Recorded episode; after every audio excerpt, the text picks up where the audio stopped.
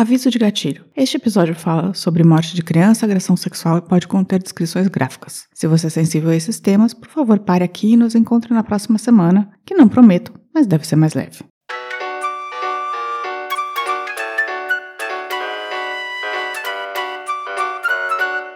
Ela tinha voltado do Brasil e ela estava muito entusiasmada com o Tatu Canara sei, isso aí pode ser intuição da mãe, sei lá, de, de outras crianças conversando, não sei. 10! Nota 10! O senhor vai gostar, hein? Bebê diabo parou o táxi na avenida. Ao vivo? É muito pior. Eu sou a Camila Quinto. E eu, Danilo Corsi. E no episódio de hoje eu vou contar o caso Ana Lídia e com ele completar a tríade de casos que ocorreram em 1973 no Brasil e que fizeram desses um dos anos mais dramáticos em termos de casos de desaparecimento e morte de crianças no país. Já contamos aqui o caso Araceli, que aconteceu no Espírito Santo, e o desaparecimento do menino Carlinhos, no Rio de Janeiro. Na verdade, Araceli aconteceu em abril, Carlinhos em agosto e esse caso, Ana Lídia, em setembro do mesmo ano. É uma loucura pensar que esses casos aconteceram tão perto no tempo, apesar de em pontos tão diferentes do Brasil. Então venha com a gente para Brasília saber um pouco mais da história brutal, cuja protagonista é uma menina de apenas 7 anos. Mas antes, vamos dar uma palavrinha dos nossos patrocinadores. O primeiro é o SiteGuy.dev. Se você quer começar o ano e colocar sua presença online em dia, procure o SiteGuy. Eles desenvolvem seu projeto com rapidez e eficiência e têm um preço bem justo. Entre em SiteGuy.dev e contate nossos amigos. Se você disser que veio daqui, ganhe um descontinho. E Danilo, qual é o vinho de hoje? O vinho de hoje é o Lídio Carraro Faces do Brasil Rosé Pinot Noir, um vinho rosé feito com as uvas Pinot Noir, Merlot e Turiga Nacional, que combina bem com frutos do mar, pizzas e sushis, ou seja, combina bem com a Camila. E ele está por cerca de 60 reais lá no Drinco. Brinde história? Tchim, tchim. Tchim, tchim. Eu acho que o caso da Lídia eh, deixou o marco que um caso horrendo deixa em qualquer lugar, não deixou só em Brasília isso. Mas em Brasília, eh, me parece, quebrou a sensação que a gente tinha de que ali era uma ilha segura, que ali Bem, hoje vamos a Brasília, ao ano de 1973, no dia 11 de setembro, quando Ana Lídia Braga, com apenas 7 anos, foi sequestrada ou raptada do colégio Madre Carmen Salles, onde foi deixada pelos pais às 13h30 para uma aula de reforço. Ela estudava pela manhã, mas fazia aulas de reforço ou de piano às tardes. O que é aula de reforço? Aula que você faz quando você não está indo bem na escola, ou para aprender um pouco mais, para fazer a lição, não sei, esse tipo de ah, coisa. Tá. Nunca fiz. Mas primeiro vamos entender quem é a Ana Lídia. A Ana Lídia Braga era filha de Heloísa Rossi Braga e Álvaro Braga, ambos funcionários públicos de classe média, não ricos, que moravam na superquadra 405 Bloco A, na Asa Norte, em Brasília. Os pais tinham três filhos, sendo que a Ana Lídia era bem temporã. A irmã mais velha a Cristina Elizabeth tinha 21 anos na época e o irmão Álvaro Henrique tinha 18, Ana Lídia apenas 7. Cristina Elizabeth trabalhava em um banco e Álvaro estava no cursinho, enquanto a menininha estava no primeiro ano fundamental. Além das cinco pessoas da família, uma presença constante na casa era Rosa Conceição Santana, que já trabalhava havia 20 anos para os Bragas e iria buscar a menina na escola naquele dia, como fazia normalmente. A dinâmica era quase sempre a mesma. Ana Lídia ia para a escola, almoçava em casa e os pais, quando estavam voltando do almoço, deixavam a filha na escola novamente para esses cursos extras, né? Aula de reforço, piano e tal. A empregada Rosa buscava a menina cerca de 16 horas e os pais voltavam direto depois do expediente. Naquele dia, porém, quando Rosa foi buscar a menina, ela não estava. Pior, ela foi informada de que a menina não tinha ido para a aula naquele dia. Aí começou o furdúncio.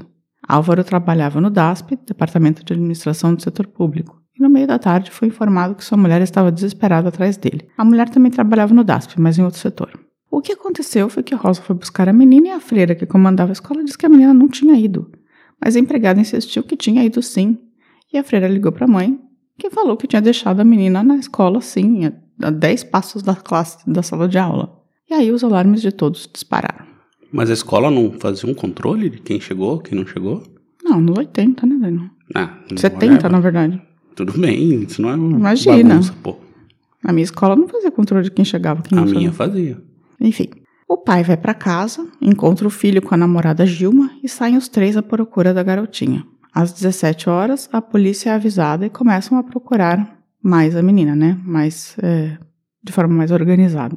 Aí vem o papo do jardineiro, que começa as especulações. Ele afirma que viu a menina chegando e que antes tinha visto um rapaz na escola de blusa branca e calça verde, oliva ou meio marrom, ele mudou, e cabelos loiros e compridos. Ele diz que vê o homem falando com a menina e que os dois saem juntos, ela parecendo muito à vontade. Já desconfio desse jardineiro. Por quê, meu amor? Porque ele já soltou a especulação. Os pais estranham essa informação, já que tinham educado a menina para não falar com estranhos e ela era muito esperta nesse sentido. Então poderia ser um conhecido que encontrou com ela, talvez. Perto da escola, uma mulher também vê a menina passando com um homem moreno, baixo e de cabelos ondulados, que seja, ou seja, completamente outra descrição diferente da do jardineiro, né, que não bate em nada. O menino, que era sobrinho do jardineiro, Benedito também viu a menina entrando num táxi com um homem. Era um Fusca vermelho. Ana Lídia não é mais vista desde então. E essas foram as três pessoas que teoricamente viram Ana Lídia entre esse momento que os pais deixaram ela na porta da escola, né, na entrada da escola, e o fato dela ter desaparecido. O que, que você acha até aqui? Não, não dá pra saber nada. Três horas depois da menina desaparecer, foi feito um pedido de resgate por telefone. O mais estranho é que o pedido de resgate foi feito pelo telefone para uma delegacia, para o delegado José Ribamar, pedindo 2 milhões de cruzeiros. Eu nunca tinha ouvido isso de uma vez na minha vida, Esquisito. que o sequestrador liga para delegacia para fazer pedido de resgate, mas enfim. Nesse mesmo dia, um funcionário do supermercado perto da casa de Ana Lídia encontra um envelope endereçado a Álvaro Braga em cima de uns sacos. O sequestrador, que era uma carta, um pedido de resgate também, agora pedia 500 mil cruzeiros. Essa carta indicava o local para onde deveriam colocar um, o dinheiro, em uma ponte. Mas veja bem, Ninguém acreditou direito que era sequestro, porque pediram dois valores diferentes, de dois meios diferentes.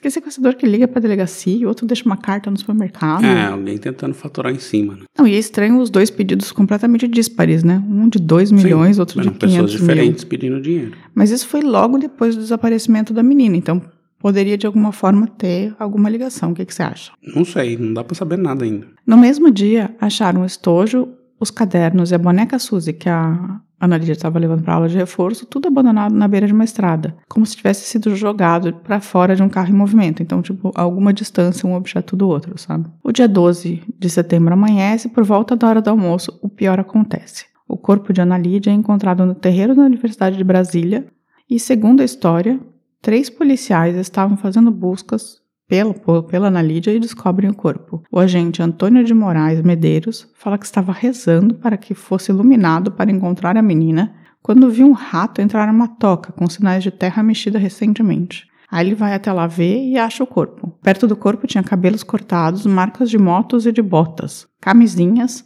além de papéis higiênicos com esperma. Ela foi enterrada de bruços, nua. As roupas e a mochila de Ana Lídia nunca foram encontradas.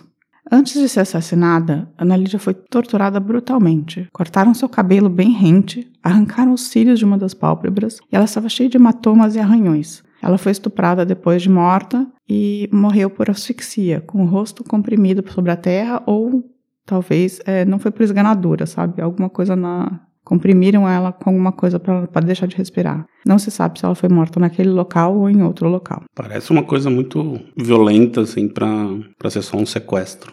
É, então não é, não parece ser um sequestro. E em 12, Não. e foi em 24 horas, assim, que ela tinha, porque ela foi deixada uma e meia da tarde, no, no outro dia, uma da tarde, encontraram o corpo. Foi muito rápido isso, né? Com o corpo liberado da autópsia, Ana Lídia foi sepultada no cemitério Campo da Esperança e seu túmulo quase que imediatamente se tornou lugar de peregrinação em Brasília. A notícia se espalhou como rastilho de pólvora para uma expressão já idosa, já que esse foi um dos primeiros crimes violentos que aconteceram na cidade. Até então, Brasília era uma cidade nova e segura, um sonho no meio do cerrado. Dois dias depois da morte, Álvaro Henrique, o irmão, é citado como suspeito em alguns jornais. O jardineiro reconheceu Álvaro ou um cara muito parecido com ele. Os pais, no entanto, dizem que Álvaro estava com eles no carro a caminho do Detran. Jardineiro. Ele andava de moto, mas não tinha carteira, então precisava tirar uma carteira logo. Os pais depois disseram que ele estava com medo que tinha sido parado numa blitz na semana anterior, mas pesquisas disseram que não tinha tido nenhuma blitz nos dias antes, então talvez tenha sido um carro. A acusação também descobriu que ele tinha fumado maconha algumas vezes e pagou o aborto da sua namorada com o dinheiro dos pais, da Gilma. Álvaro tinha uma moto e isso batia com as marcas, mas não foram confirmados os pneus por moldes. Aliás, o advogado de Álvaro Henrique diz que sim, que ele mesmo levou a, a, a moto de Álvaro para ser periciada e que as marcas não batiam, mas isso nunca foi juntado no processo. E assim, esse processo foi muito complicado. A polícia não fez porcaria nenhuma, assim, e a gente já vai entender por quê. Mas então por que, que o Álvaro Henrique faria isso com a irmã? A teoria é que ele tinha uma dívida com drogas. E nisso das drogas, o outro nome surgiu: Raimundo Lacerda Duque. A mulher que viu Ana Lídia com o cara moreno reconheceu Duque um tempo depois. Duque trabalhava com a mãe de Ana Lídia no DASP, na época que Ana Lídia nasceu, mas não era íntimo da família. Ele foi prestar solidariedade quando ela morreu e foi o último contato que a família teve com ele. Era paraense e tinha uma vida loucona, um drogadito que chegava a se picar e bebia bem. Confessou à polícia que tinha fortes impulsos sexuais quando estava bêbado. Uma semana depois do caso vir à tona, ele foi aposentado do DASP. Aí pegou uma grana emprestada com o tio e caiu no mundo. Ficou cinco meses foragido até ser preso pela Polícia Federal no Pará. No depoimento, disse que tinha feito tratamento para combater o vício e comprar, é, comprava drogas dos hippies. Não tinha, não tinha desejo com menores especificamente. Porém, um dia, né, segundo testemunhas, onde ele bebeu muito na casa de alguém, acabou correndo atrás da filha do casal de 11 anos de idade. Ele também foi denunciado por uma ex-amante porque estava agarrando criança passando a mão. E tinha tentado, teoricamente, agarrar outro moleque menor num bar. Ou seja, pelo menos três pessoas falavam que ele não se comportava normalmente no que diz respeito a menores quando estava alcoolizado. Interrogaram ele por 18 dias. Ele afirma que foi muito torturado. Depois foi solto e mudou-se para Nápoles, para ficar perto de Brasília, né, para ficar com a mãe. Ah, não tem nenhuma evidência ainda. Nenhuma evidência. É só basicamente. Diz que disse. Basicamente até agora o jardineiro falou que o cara era meio parecido com o irmão da Ana Lídia. Aí descobriram que o cara fumou maconha três vezes. Aí foram atrás de quem na família tinha algum conhecimento com drogas. Falaram do Duque e aí o Duque virou, ele foi reconhecido pela segunda mulher e aí virou, teoricamente, um, os dois suspeitos, e essa foi a razão, tá? Mas assim, prova zero. Zero, né? Em novembro de 1974, a PF foi chamada a explicar o que tinha acontecido, porque eles tinham parado de investigar Duque e Álvaro Henrique no, no caso Ana Lídia, né? Aí aparece uma história ainda mais confusa. Uma estudante chamada Fátima Maia acusou Álvaro e Raimundo de a terem torturado. Fátima Soares Maia, de 21 anos, estava se preparando para entrar na UNB, e morava com um casal de amigos dos pais na quadra vizinha de Ana Lídia. Ela estudava com Álvaro no cursinho e conheceu Duque numa praça com Álvaro, segundo ela, né? Segundo o depoimento dela. Então ela desistiu do cursinho objetivo e foi para outro, que não era mais o de Álvaro, chamado Pré. Depois de um tempo, ela começou a falar, é, faltar demais nas aulas do cursinho. Chegou em casa e achou a porta arrombada. Viu que estavam faltando 100 cruzeiros. No dia seguinte, quando voltou para casa, estava sangrando pelo nariz, tinha queimaduras de cigarro nos seios e pelo corpo e cortes nas coxas. Segundo os relatos iniciais dela, ela estava envolvida com uma gangue de traficantes. Tinha tentado se libertar dele, então trocou o cursinho porque tinha medo de represálias. Parece que os traficantes ficavam no objetivo. Você estudou no objetivo, né? Estudei, não, né? Talvez. Tinha traficantes lá nos seus objetivos? Provavelmente. E esses traficantes eram maus e estavam envolvidos com a morte de Ana Lídia. Os nomes que ela citou foram Tony, Álvaro Henrique, Marco Sérgio e Duque. Além de dois figurões, Buzaidinho, filho de Alfredo Buzaide, e Eduardo Rezende, filho de Eurico Rezende. Duas figuras proeminentes no governo militar, em especial Buzaide, que tinha sido ministro da Justiça, e o Eurico Rezende era senador. Segundo ela, eles não, que, eles não queriam que ela falasse o que sabia. O estranho é que as ameaças parecidas foram feitas ao jardineiro e às freiras da escola. Ligaram e falaram para ter cuidado com o que iam falar. Bom, levando em conta que são figurões, filhos de figurões, é tudo possível, mas tá faltando elo, provas, né? Segundo Fátima, Álvaro Henrique era uma vítima do grupo, chantageado constantemente. Álvaro morria de medo do filho de Alfredo Buzaide, pois era muito poderoso. Ela ainda acusou o Duque de ter injetado drogas nela à sua revelia e de ter pedido grana para comprar mais drogas, e indicou para a polícia o local onde ela tinha sido atacada e a polícia foi até lá e lá realmente acharam alguns objetos dela. Mas é uma história muito louca, né? Um bando de filhinho de papai atacando uma menina não tem nada de muito louco. Não, mas injetando cocaína à força. Ah, e o que, qual que é a relação do Duque com as outras pessoas? É. Talvez fizesse parte do grupo, mas assim, eu tô ainda. Tudo bem, aqui é um depoimento da vítima, uhum. Mas ainda assim, tá faltando indícios, né? Assim, é. Alguma coisa que coloque de fato eles ali na situação toda. O curioso é que o Duque é um cara de 30 anos e o resto é tudo um moleque de 17, 18. Né? Ah, mas até aí. Bem, a polícia chama o Álvaro. Ele diz que não conhecia a Fátima, nem, é, e nem o Duque direito, que não tinha nada a ver com isso. O Duque também disse que não tem nada a ver com isso. Então ela tirou as queixas, disse que foi uma tentativa de suicídio, pegou um voo e voltou para João Pessoa, de onde era originária. O que é bem estranho também. É, pode ter sido muito ameaçada, né? O advogado dos Bragas disse que ela fez isso porque estava roubando dinheiro da família que ela estava ficando, porque estava Também é possível. ah, drogada. Um mês depois, na Paraíba, Fátima deu uma entrevista dizendo que tudo que tinha falado antes era verdade e reforçou que tinha sido pressionada para dizer que não era nada disso, que tinha sido suicídio. E tirar as queixas e sair correndo. Rezendinho e Buzaidinho foram os reais empecilhos para a polícia investigar esse caso de verdade. Quando chamaram esses rapazes, Eduardo Rezende e Alfredo Buzaide, nada foi para frente. Eduardo deu um depoimento de 10 minutos, disse que estava em Belo Horizonte na época. Porém, era usuário de pelo menos maconha, pois encontraram maconha com ele um tempo antes, ele tinha sido preso, mas aí ele foi indicado para uma casa de saúde, sabe, de internação de seis meses, ele fugiu da casa de saúde, e isso foi nos anos 70, né? Depois ele foi internado novamente em 74 por, por drogas e acabou não respondendo pelo caso, porque estava internado. O Buzaidinho alegou que não conhecia nem Álvaro nem Duque. Os dois estudavam na mesma escola, né? O Álvaro e o Buzaidinho. Ele foi morar em São Paulo. O motorista da família disse que levou o jovem ao médico naquele dia que não era possível ele ter feito nada. Na verdade, a polícia não queria investigar nada. Alfredo Buzaide foi um dos caras que redigiu o AI-5 e tinha sido ministro da Justiça de Médici, ou seja, era o canalhão com ótimos contatos. E não era bom para o filho do ministro da Justiça aparecesse em investigações de assassinato. A história seria que Álvaro levou a irmã até Duque, que levou para Rezendinho e Buzaidinho em um sítio da família Rezende. Porém, justamente por conta deles, é que se acredita que o caso nunca foi para frente. Pra mim, ainda a participação do irmão é completamente Não tem nenhuma especulada. prova. Em 1974, o Departamento de Justiça Federal mandou uma nota para todas as redes de TV falando que eles não poderiam mais falar sobre o caso Ana Lídia na TV, nem nas rádios. O Ministério Público ofereceu acusação contra Álvaro Duque. Os dois ficaram dois anos presos aguardando julgamento. Tipo, os caras eram tão importantes, né? Principalmente o Buzaidinho, assim, que os caras, tipo, basicamente abafaram o caso literalmente. Ah, assim. mas era ditadura, né? Parte É. do governo. Os pais de Ana Lídia defenderam Álvaro, falando que ele não tinha problemas financeiros, que tudo era um absurdo, que a polícia resol- tinha resolvido pegar um bode expiatório qualquer. A família disse que eles torturaram Álvaro com choques elétricos e murros. Uma das perguntas era se conhecia o filho de Buzaide e se tinha fumado maconha com ele.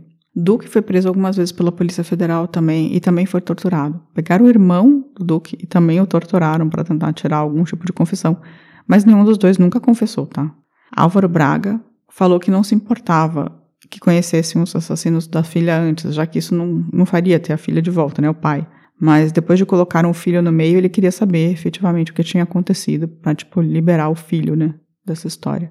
Já a polícia achava que ele tinha perdido uma filha e que na verdade ele estava defendendo o filho por causa disso, assim, para não perder o segundo. O jardineiro, depois em depoimento, disse que não era Álvaro, mas alguém parecido com ele. E aqui vale dizer, fazer essa ressalva. Uma testemunha ocular não é confiável. Nunca foi e nunca será. E aqui nesse caso, o jardineiro teoricamente tinha visto a pessoa só de costas a 50 metros de distância. No julgamento, os dois, Álvaro e Duque, foram absolvidos.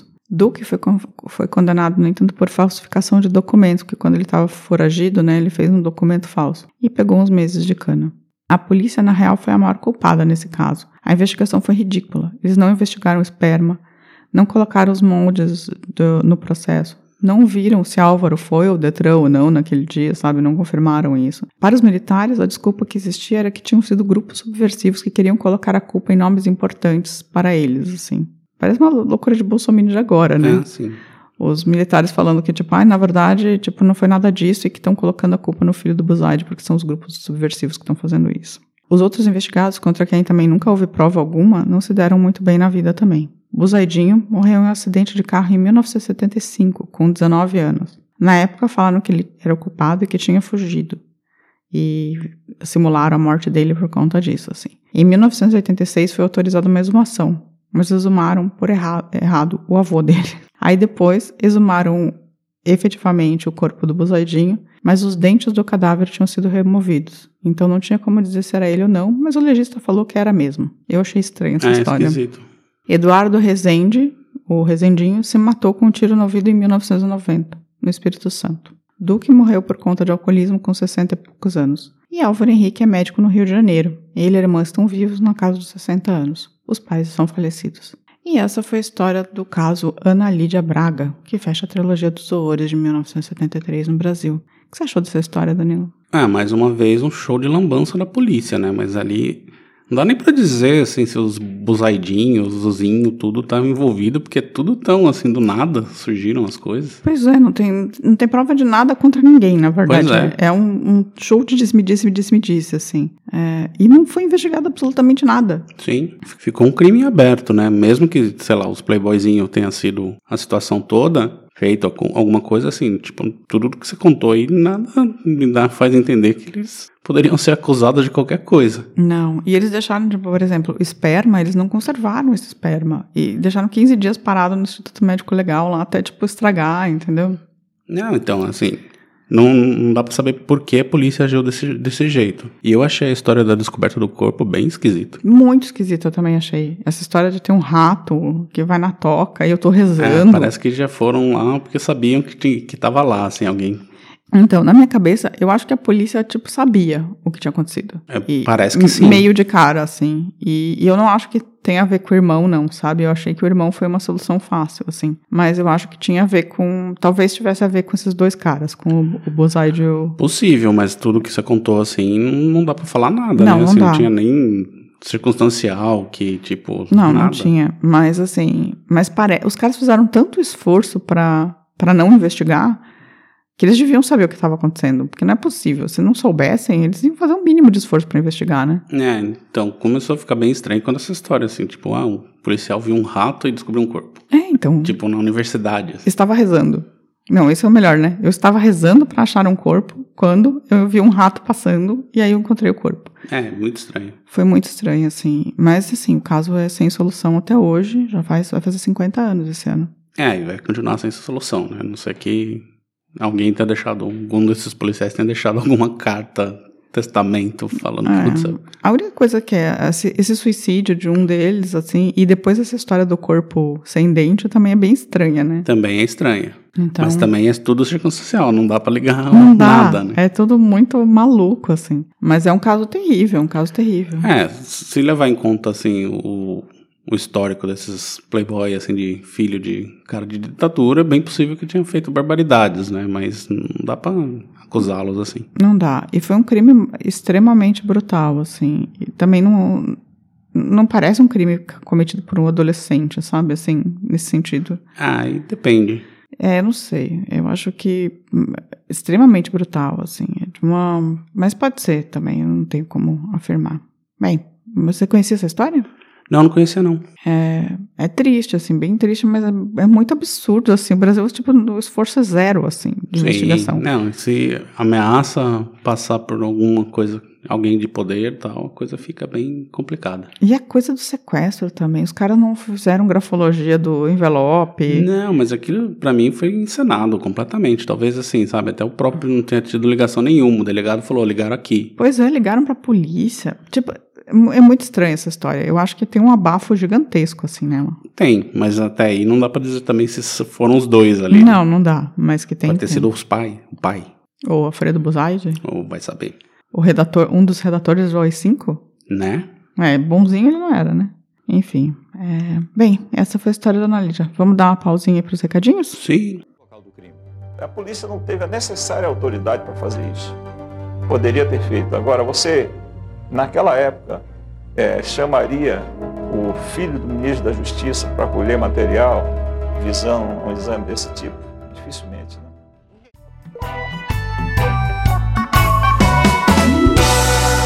Recadinhos. Danilo, se alguém tiver a carta confissão desse crime, como faz? Manda pra polícia até, né? Mas não, não sei se manda pra polícia, não adianta nada.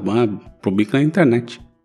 Mas se quiser mandar pra gente especificamente, Aí porque nós somos as pessoas que vão. Aí vão- pode mandar no contato muitopior.com.br ou pode falar que tem lá deixando um recadinho no nosso site, também nas nossas redes sociais, que é o Facebook, o Twitter e o Instagram. E também, claro, sempre tem o canal do YouTube pra você falar alguma coisa lá. Ok.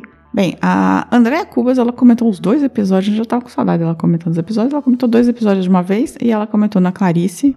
Que episódio maravilhoso, não fazia a menor ideia da vida dela, concordo provavelmente conviver com ela devia ser bem difícil. E ainda aposto numa certa fobia social também. Eu não teria paciência com ela, não. Beijos curitibanos. E desde quando curitibano tem paciência com qualquer pessoa? Curitibano tem paciência sim, eu tenho paciência com você. Uhum. Como não? E você teria paciência com a Clarice Lispector? Muita. Uhum. Porque você é de Jundiaí, as pessoas Isso. de Jundiaí são São conhecidas por ser tolerantes. E, e aí no Gurgel ela falou, pelo conservador, pelo perfil conservador e antissindicato do criador da marca, a gente já sabe em que ele votaria nas últimas eleições. Certeza. Uma pena a falência, pois teria sido muito bom para o Brasil, mas não conseguiu ser elevado espiritualmente e não pensar bem feito pelas limitações do dito cujo. A Camila praticando bullying com o Danilo no final foi o ápice. Tá vendo, viu? Tá aprovado. Curitibanos. É, ela gostou. Então, justamente. Aí a Arkstein Leitão, também conhecida como Helenara, falou: Voltei no templo, sempre admirei o Gurgel, era um visionário. Quando já estava doente, um amigo comum apresentou sua mulher via e-mail. Muita piada, mandei pra ela que precisava amainar os tempos difíceis de convivência com a sua doença. Belo episódio, olha só.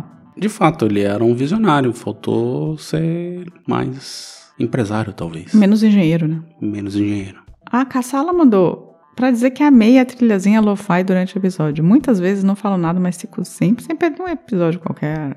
É, Sequer. esse, esse episódio não tem trilhazinha. Adoro vocês. É, então, eu não, não curti muito a trilhazinha. Eu acho que fica melhor. sincera. Mas O Danilo a gostou. Camila detesta. Não detesto. Ela fala que é um horror, que é um absurdo a gente ter isso. Não, nada disso. Sim, é verdade. Exagerado pra caramba. Eu falei. Ela, inclusive, falou que essa trilhinha lo-fi era muito chata. Não falei nada disso. Eu falei. Falou sim. Falei não, falei que eu não tinha gostado muito da trilhinha e que eu ia perguntar pra vocês o que vocês achavam. Vocês gostam da trilhinha? Sim? Não? Comentem. E aí, eu também quero agradecer aos sempre amigos Michele, Ricardo Cravo, Dani Piquiliani, Futura Diva, Beleza de Ferpa, Paulo Avas e Giancarlo. E por último, eu queria dizer que a Raquel Panarello, Panarello, a gente tem vários italianos aqui, Panarello, Sim. mandou uma mensagem pelo, eh, pelo site de voz, Olha só. que a gente pode ouvir agora. Vamos ouvir um pedacinho aí. Então tá. Oi Camila, oi Danilo. Então, eu era uma das pessoas que estavam esperando pelo episódio da Clarice Lispector, apesar de nunca ter me manifestado sobre. Ah, uma anedota correlacionada é que eu nasci dia 10 de dezembro, então só não fiz aniversário junto com ela porque ela morreu um dia antes de eu nascer. E sabe o que, que isso significa, né? Nada. Ah, do mais, ela sim é uma escritora que deu o tal clique em mim, mas o que eu mais gosto dela são as citações falsas, que são muitas. uma clássica que eu adoro, que estava no final do Orkut, era Eu não falei esta merda. Assinado Clarice Lispector. Bom, adoro Canalhas BR. Ah, e obrigado por fazer parte da minha vida por esses pelo menos dois anos. Valeu, gente. Abração. E é isso. Semana que vem estaremos de volta. Um beijo. Tchau, tchau. Tchau. A vida é muito pior. Esse episódio é um oferecimento de trinco.com.br e siteguy.dev.